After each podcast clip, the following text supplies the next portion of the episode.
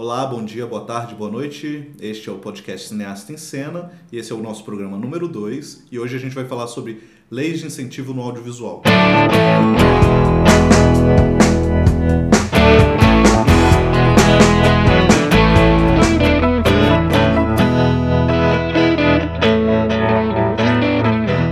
Meu nome é Leonardo Cursino, eu sou roteirista e diretor de cena.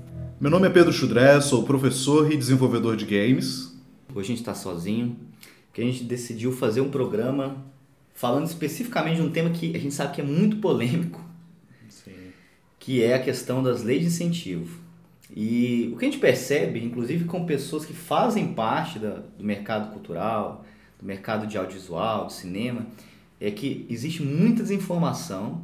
Acho que é um bom momento para a gente explicar como funcionam as leis de incentivo é, de fomento à cultura, especificamente falando aqui do audiovisual.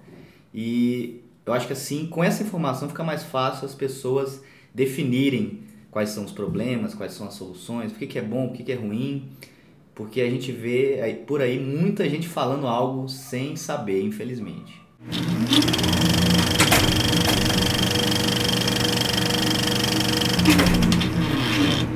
E aí, nesse papo que a gente vai ter hoje, a gente vai tentar te mostrar que o porquê deles serem tão importantes e como outros países também é, têm e tiveram no seu histórico aí é, leis parecidas, né, incentivos parecidos que fomentaram também a cultura deles como é hoje.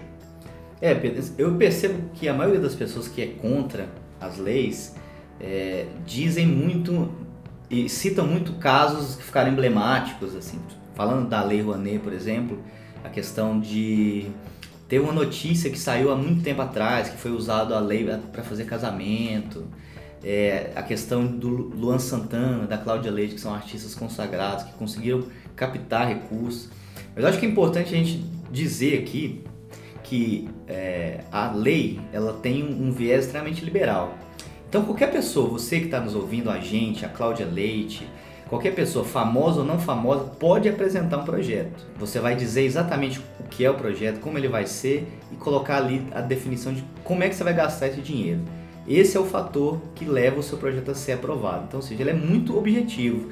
Então, não é levado em consideração o tema, só é levado em consideração algumas questões eh, administrativas e a viabilidade do projeto.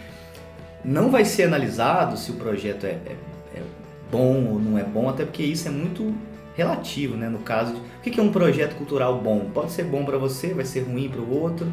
Como funciona essa cadeia de captação? Uma vez que o seu projeto é aprovado, o que, que vai a partir daí? Você não recebe o dinheiro do governo diretamente. A questão é que a única forma que o governo dá o dinheiro diretamente para o realizador é através dos editais, que é um fomento direto. Mas assim, a gente tem que lembrar que um edital é algo extremamente concorrido. Uma lei que é mais criticada é a Lei Rouanet. A gente tem que lembrar o seguinte, a Lei Rouanet é de 1991, ela é do governo Collor, então, ou seja, a gente já vê aí de cara que ela tem um viés liberal. Tem muita gente que liga a Lei Rouanet ao PT, porque filmes são produzidos através da Lei Rouanet, falando sobre o PT, falando sobre o Lula. Primeira coisa que a gente tem que dizer que é o seguinte, a Lei Rouanet não contempla filmes de longa-metragem. Então, ou seja, se você quiser fazer um longa-metragem, a Lei Rouanet não é para você. É uma grande falácia essa questão de que filmes considerados de esquerda, né, são, foram feitos através da Lei Rouanet, porque isso não é uma verdade. Aí entra a fase mais difícil, que é a de captar o dinheiro. Então, nessa etapa de captação do dinheiro, entra muito o papel do produtor executivo aí, de alguém que tenha um know-how com empresas, é, grandes financiadores do mercado, que já tem um, uma cultura aí de investir né, nesses segmentos culturais e projetos desse perfil e convencê-los de que é interessante para essas empresas que esse projeto seja é, a, a, marca esteja vinculado. Né? A empresa tem em contrapartida do governo uma dedução do imposto de renda dessa empresa, limitada até 4% da, do total né, deste imposto, que ela pode investir pela Lei Rouanet. Então, depois que você é aprovado pelo governo para captar, você tem ainda um processo aí oneroso, trabalhoso de convencer essas grandes empresas ou empresas pequenas, etc., a apoiarem o seu projeto. Essa talvez seja, no meu caso, a maior crítica, porque o que acontece é assim, qualquer um pode, de fato, aprovar o seu projeto. Aí a gente vai falar daqui a pouco da lei do audiovisual, que é onde é, o cinema mais está incluso. O cinema, eu digo grande cinema, de longa-metragem. Mas tem uma premissa muito parecida com a da Lei Rouanet, que a questão é que você apresenta um projeto, mas como além da dedução do imposto, que o Pedro já citou que é limitada a 4%, a marca também entra como patrocinadora do projeto. Para ela é melhor aparecer um projeto de quem está iniciando, não é conhecido, talvez a distribuição desse filme, desse projeto vai ser muito menor, ou ela está relacionada a um projeto que ela tem certeza que vai ter visibilidade. Por isso é que o cinema brasileiro, por exemplo, usa tantos atores globais, que é mais fácil você captar é, dinheiro quando você tem alguém famoso que está envolvido ali naquele projeto. Então, só recapitulando, a Lei Rouanet ela é usada para projetos culturais diversos. Então, é circo, teatro, pode ser usado para curtas e médias, usado para orquestras, em museus, exposições, enfim, esses são os grandes usos da Lei Rouanet. Já para quem quer fazer longa-metragem, a gente tem uma outra lei que chama Lei do Audiovisual. Ela tem a mesma premissa da Lei Rouanet. A Lei do Audiovisual ela foi feita dois anos depois da Lei Rouanet. Ela é de 1993. E a ideia era que ela fosse de forma paliativa até 2003, mas ela acabou sendo prorrogada por mais 20 anos. Então, ou seja, até 2023 a gente ainda vai ter lei do audiovisual. Eu espero que ela seja renovada de novo, porque o nosso cinema, e é bom dizer que não é só o nosso cinema. O mundo inteiro, todos os países que são referência no cinema, inclusive os Estados Unidos, usam muito recurso público para produzir cinema. Se os Estados Unidos são é, o que eles são hoje, essa potência, muito é por conta do que a gente chama de soft power. Porque eles perceberam ali que Hollywood, por exemplo, é uma questão estratégica para eles. Quando a gente liga a TV, a gente vê Nova York, a gente vê Las Vegas. E isso é retratado o tempo todo. Então, assim, isso atrai turismo, esse é um dos pontos. Além de causar uma grande valorização da cultura deles, que é exportada para o mundo todo. Uma coisa que eu acho que nós brasileiros, de uma forma geral, temos que passar a encarar a cultura como um produto também. Então, não só um supérfluo ou uma válvula de escape do nosso cotidiano, mas realmente como um produto cultural que a gente vai exportar para outros países. Não só o nosso carnaval, que já é envelopado como produto e exportado turisticamente. Acho que todos os nossos as nossas manifestações culturais, principalmente agora a gente falando aqui do audiovisual, também tem que ser tratadas dessa forma. A gente tem que se profissionalizar nesse sentido, de entender que é, essas leis de incentivo elas fortalecem o caráter cultural do país, o patrimônio cultural do país e também como nação. Então, se você aí que está nos ouvindo tem uma mente ah, patriotismo, é, não, o governo não tem que intervir porque o liberalismo é isso, cada um cuidando de si mesmo, não é bem assim. Todas as nações, por mais liberais que sejam, elas têm uma parte da, da essência delas de cuidar da própria cultura. Por que, que essas leis existem? Por que, que elas estão aí?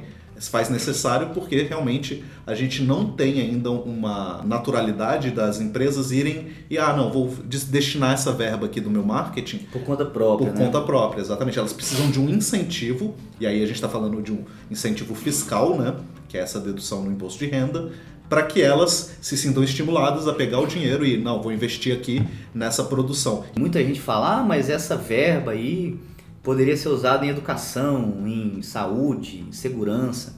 O primeiro ponto é que a cultura faz parte da educação.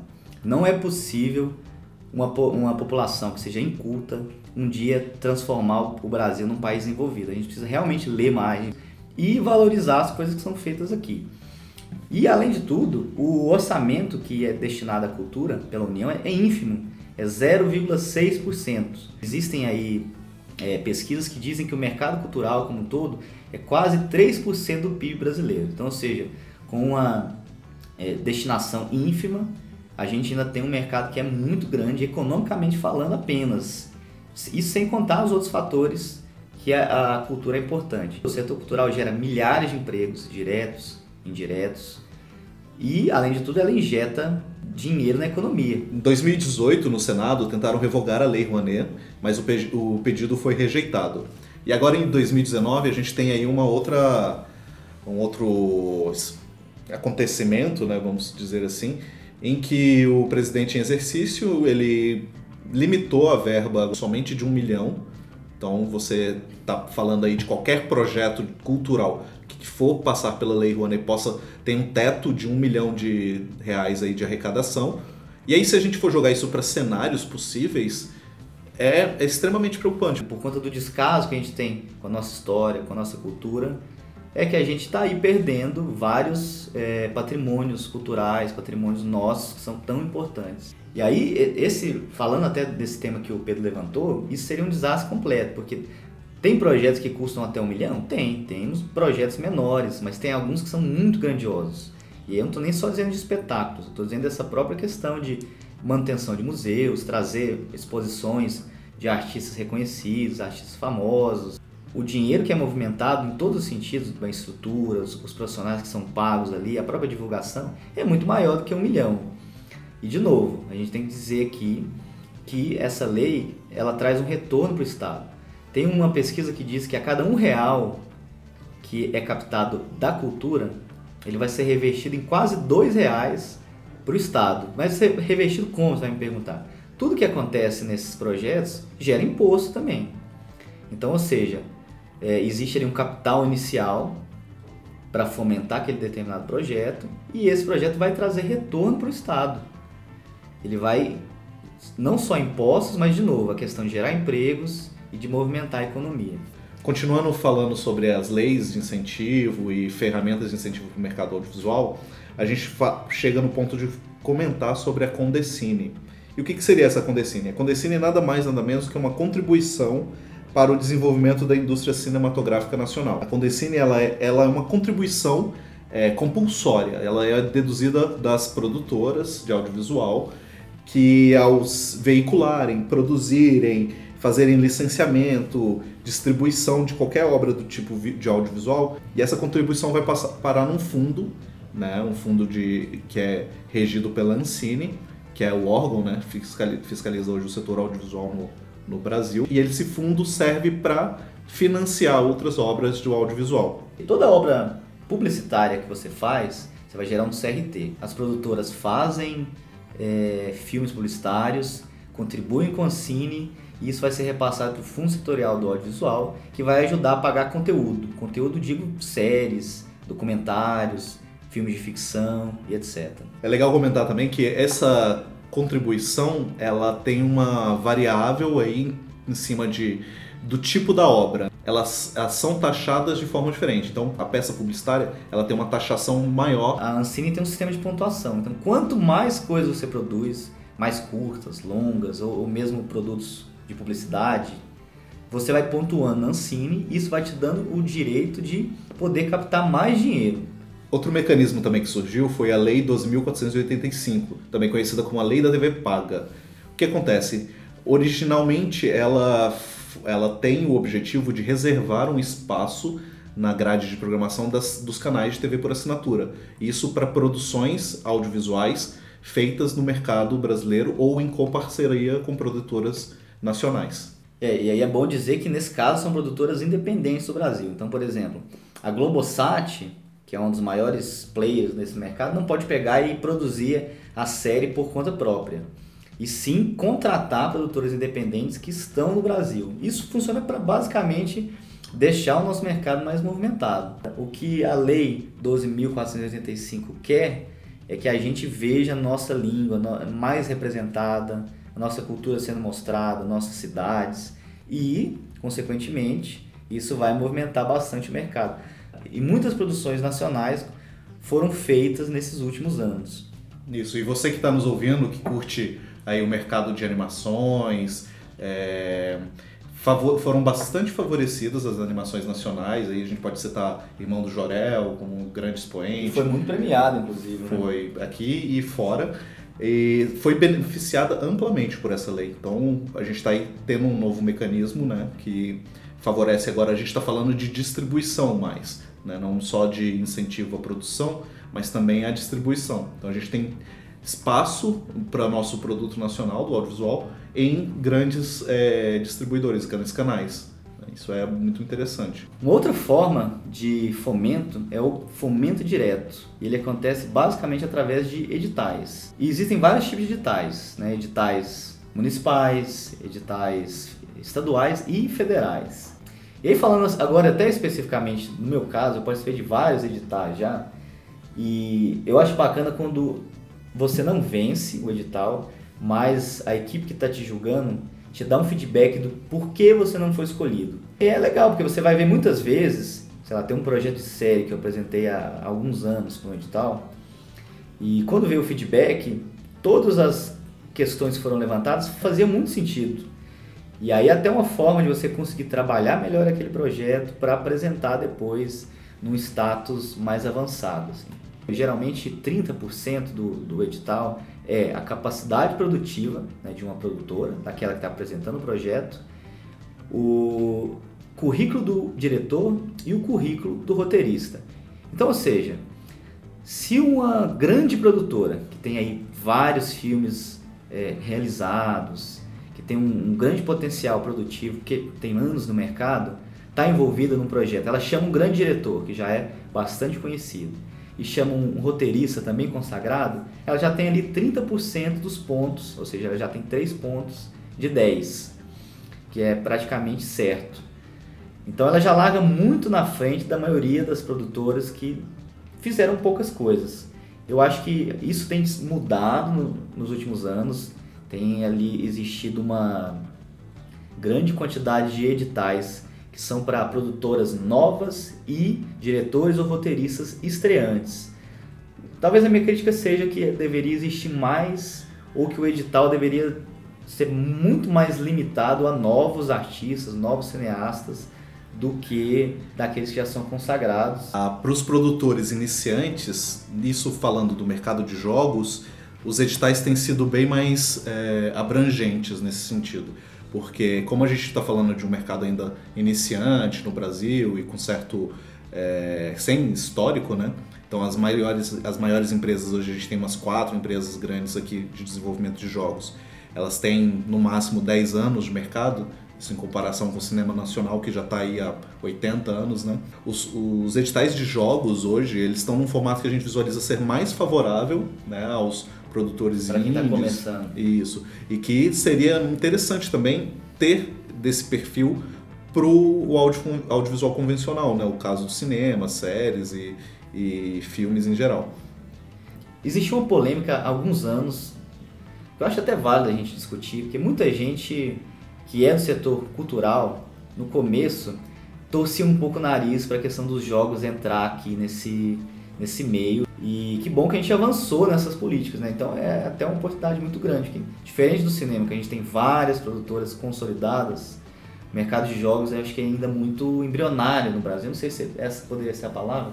É, eu acho que é uma palavra boa para se aplicar porque a gente ainda está experimentando né, muita coisa. Até experimentando a nossa cultura mesmo no, nesse formato. Porque a gente consome muitos jogos do mercado norte-americano, europeu, asiático, só que são com as identidades culturais daqueles países, né? muitas vezes adaptadas ou só traduzidas para a gente. Um grande exemplo disso são Mortal Kombat, né? que a gente teve aí as dublagens e teve até na versão recente, que está para ser lançada, uma skin para um personagem com uma roupa de cangaceiro. Eu não sabia. É, isso, isso foi legal. É, só que a, a gente não tem a nossa cultura ainda muito bem representada nesse segmento. É uma parte que, como as produtoras ainda estão se posicionando, se consolidando em termos de estrutura mesmo produtiva, a, a, a linguagem e a, e a, forma que a gente produz games no Brasil ainda é um copia e cola do que é feito lá fora. Então a gente está nesse processo de maturação, muito do que aconteceu também com o cinema ah, nas décadas de 60, né, 70 e é, quando a gente estava se, se apropriando aí da nossa cultura e da nossa identidade. Mas falando também da, dessa cadeia produtiva, por que, que jogos também é audiovisual? Porque jogos ele tem, tecnicamente falando, todas as características de um produto audiovisual. Né? Ele é uma mídia rica, Você tem a parte da interação aí, que é diferente do cinema, diferente da TV, porém, ele é um, um, um composto de cenas e animações Você tem que fazer e uma decupagem, né? Sim, ele, você tem toda a linguagem inserida do cinema também no meio do, do, do game, né? Você pega as grandes produções AAA, são todas ricas em cinemática, em takes elaboradíssimos, coisas que a gente vê em grandes filmes do, do, do gênero, né? Em gênero de ação, aventura, etc.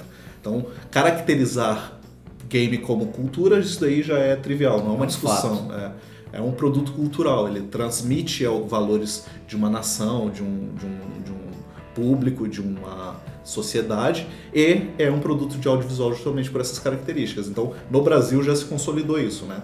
Tanto games quanto é, realidade aumentada, realidade virtual são produtos de audiovisual. E aí embarcados no modelo de interatividade sendo, e, até pegando um jogo que eu joguei recentemente, que eu gosto muito, que é o Red Dead Redemption 2, se você for ver ali, é aquela é a cultura dos Estados Unidos daquele século representada nessa questão da, da ida para o oeste. Eu acho que a gente tem uma grande oportunidade também de contar a nossa história, de ter personagens fortes que falam da nossa cultura. Por que, que só o faroeste dos Estados Unidos, além do italiano também e tal, né? Mas por que, que o faroeste de lá é tão valorizado, é tão bacana e por que, que a gente também, porque a gente também teve essa fuga pro oeste aqui no Brasil, né? Isso também aconteceu aqui. É, E não só isso, tem vários outros perso- personagens que poderiam ser contados, até o cangaceiro que, o- que o Pedro citou. A gente tem aí um universo muito rico, porque o Brasil é um país, assim como os Estados Unidos, um país continental, né? Então a gente tem aqui várias coisas legais. É um país pluri- pluricultural, né, diverso, teve muita influência de várias fontes de imigração, né, italiana, é, holandesa, europeia e de uma forma geral, né, asiática, como muitos aqui no Sudeste. E agora você falou do, do, do Velho Oeste, né, nos Estados Unidos, uma característica interessante aí de como eles exportam cultura muito bem é que o Velho Oeste lá realmente ele durou apenas 30 anos, mas eles fazem parecer que foi uma coisa de centenária, que foi, perlong... é, foi, foi longo daquele jeito, existiu muito tiroteio nas cidades. Não, a maioria das cidades era proibido entrar armas, era- era muito controlado. Então, é a forma que eles exportaram, aprenderam, viram que era um produto viável e exportam em massa, né? Então, a gente vê aí jogo de Velho Oeste, filme de Velho Oeste, tem... É a mesma coisa do samurai, né, pro Japão, por exemplo. Talvez a gente precise achar esse nosso personagem forte aqui, ou os nossos personagens, e produzir também, não só game, como filmes, né? E isso acho que só vai acontecer se a gente continuar. Eu não sei nem se a gente. Eu ia dizer que se a gente continuar valorizando a nossa cultura, mas eu tenho minhas dúvidas se a gente valoriza de fato. Eu até acho que não. Talvez uma determinada parcela da população, sim, e uma outra ainda torce muito o nariz pro produto nacional. É muito doido isso, porque é, a gente prega tanto patriotismo, né? Tem essa frase que ficou famosa de Brasil acima de tudo, mas eu acho que tudo que a gente não tem hoje é o Brasil acima de tudo, né? A gente prefere muito mais ver produtos importados, coisas importadas, do que coisas que são feitas aqui. A nossa visão é que as leis de incentivo elas são essenciais hoje para o nosso é, fomento, né, para o fomento do audiovisual brasileiro e que elas também precisam ser revistas, né? Muitas aí a gente acha que realmente não tão abrangentes o suficiente ou É, talvez ela, ela precisa evoluir, né? Acho que essa Isso. talvez seja. Elas precisam ser mantidas, mas evoluir. Não, Isso. acho que esse cenário de excluir as leis ou limitar a determinada verba que é muito baixa só tende a piorar, né? exatamente. E aí tem até uma questão que muita gente que, ah, mas eu sou do audiovisual, mas eu não, eu não faço cinema. Eu trabalho com casamento, eu trabalho com vídeo institucional, então isso não vai me afetar. Na verdade, vai afetar muito. Porque imagina que a gente tem aí, por exemplo, é, diferentes nichos de mercado. Se esse setor do cinema, especificamente, de séries, né, esse setor de conteúdo for excluído, parar de receber fomento, parar de receber incentivos, o que, que você acha que vai acontecer com essas pessoas que atuam nesse mercado? Elas vão virar concorrentes também. Então, ou seja, a gente vai ter muita gente desempregada, então vai ser realizado vários leilões em que ganha quem fizer mais por menos, então, ou seja, os cachês vão diminuir, os orçamentos vão diminuir drasticamente e a qualidade vai diminuir, porque se você tem que fazer mais com menos grana, isso vai impactar diretamente na qualidade.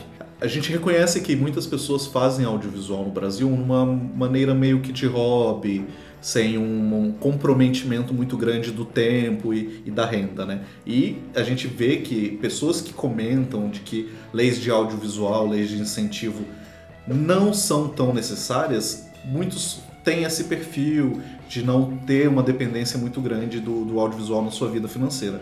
Mas a gente sabe também de que quem tenta sobreviver no Brasil só de audiovisual e tenta e tem a característica de fazer um, uma coisa autoral, né, depende do, das leis de incentivo. Porque elas que são os mecanismos hoje que a gente tem de captação de recursos para as produções. A gente não está falando aqui de publicidade que se paga sozinha, a gente não está falando do vídeo institucional de empresa também que se paga sozinho, a gente está falando do, do autoral mesmo. Então o autoral hoje, o documental, o investigativo, o ficcional, ele depende dessas mecani desses mecanismos para ter atração de recursos. Então, é, agora, recentemente, no final do mês de março, o TCU ele embargou as contas da Ancine por uma auditoria no, no período anterior, que o, a, eles estão avaliando se a renda foi bem aplicada, não foi aplicada, mas enfim, eles congelaram aí o, o repasse de verbas a gente viu uma grande preocupação do, de quem está aí produzindo né, no dia a dia e depende desse, dessas verbas de um futuro. Como que a gente vai ter, ter verba? Quem vai investir? Cultura tem sempre que ser uma política de Estado. Sempre tem que haver políticas públicas para a cultura, porque a, a importância dela, além da econômica, além dela ser um mercado, ela é uma questão estrutural, uma questão conceitual do país. Tem muita gente que trabalha com cinema como hobby, ou quer produzir curtas nas horas vagas, no final de semana, na expectativa de isso atrair a atenção de outras pessoas e conseguir trabalhar com cinema em tempo integral. Mas para isso acontecer, a gente precisa continuar com o nosso cenário funcionando. Precisa realmente ter fomento, que é nada mais nada menos do que um capital inicial para que a gente consiga produzir. Depois ainda tem uma longa etapa de finalização, depois a gente tem que buscar distribuição. Então, ou seja, é difícil fazer, é caro, exige muito trabalho. Ao contrário do que muita gente diz, que artistas não trabalham, ao contrário, trabalha pra caramba. Só para você conseguir ter um projeto aprovado, tem várias coisas que você precisa comprovar. E até nessa questão da dos repasses, é extremamente burocrático. Cada um real que você gastou, se você for dar, por exemplo, é, o cafezinho que o ator tomou, você tem que apresentar nota fiscal disso. Os alfinetes que você gastou, a quantidade de, é, de viagens, tudo que você faz numa produção, você presta contas. Então, é, é, pode até existir fraudes, pode até existir gente realmente que age má fé e usa o dinheiro de forma errada, mas isso é sem dúvida nenhuma mínimo. A gente espera que as pessoas, inclusive do próprio setor, se unam e ter um entendimento de que essas políticas públicas são extremamente necessárias. É isso aí, galera. O, a gente tentou dar uma abordagem aqui mais geral né, sobre o assunto. Podemos ter deixado escapar aqui um ou outro tópico que seja interessante também, mas deixe nos comentários, né, fala nas, nas nossas redes sociais aí o que você acha, se isso faz sentido, não faz. O importante é a gente discutir o assunto e que realmente o mercado entenda realmente como funciona cada uma dessas, desses dispositivos, né? E para a gente poder ter uma conversa com embasamento aí sobre os modelos que estão dando certo e o que não está dando certo. É, e para isso o diálogo é essencial, mesmo que você não concorde com algumas coisas. É, seria bacana, inclusive, ouvir. Vamos conversar, vamos trocar comentários, pode fazer perguntas que a gente vai tentar responder na medida do possível. E é isso, argumentar, dialogar. Acho que esse é o único caminho para a gente conseguir transformar o nosso cinema, nosso audiovisual de modo geral e levar ele para outro patamar. Beleza? Então, até a próxima, pessoal. Muito obrigado. Espero que vocês tenham curtido aí.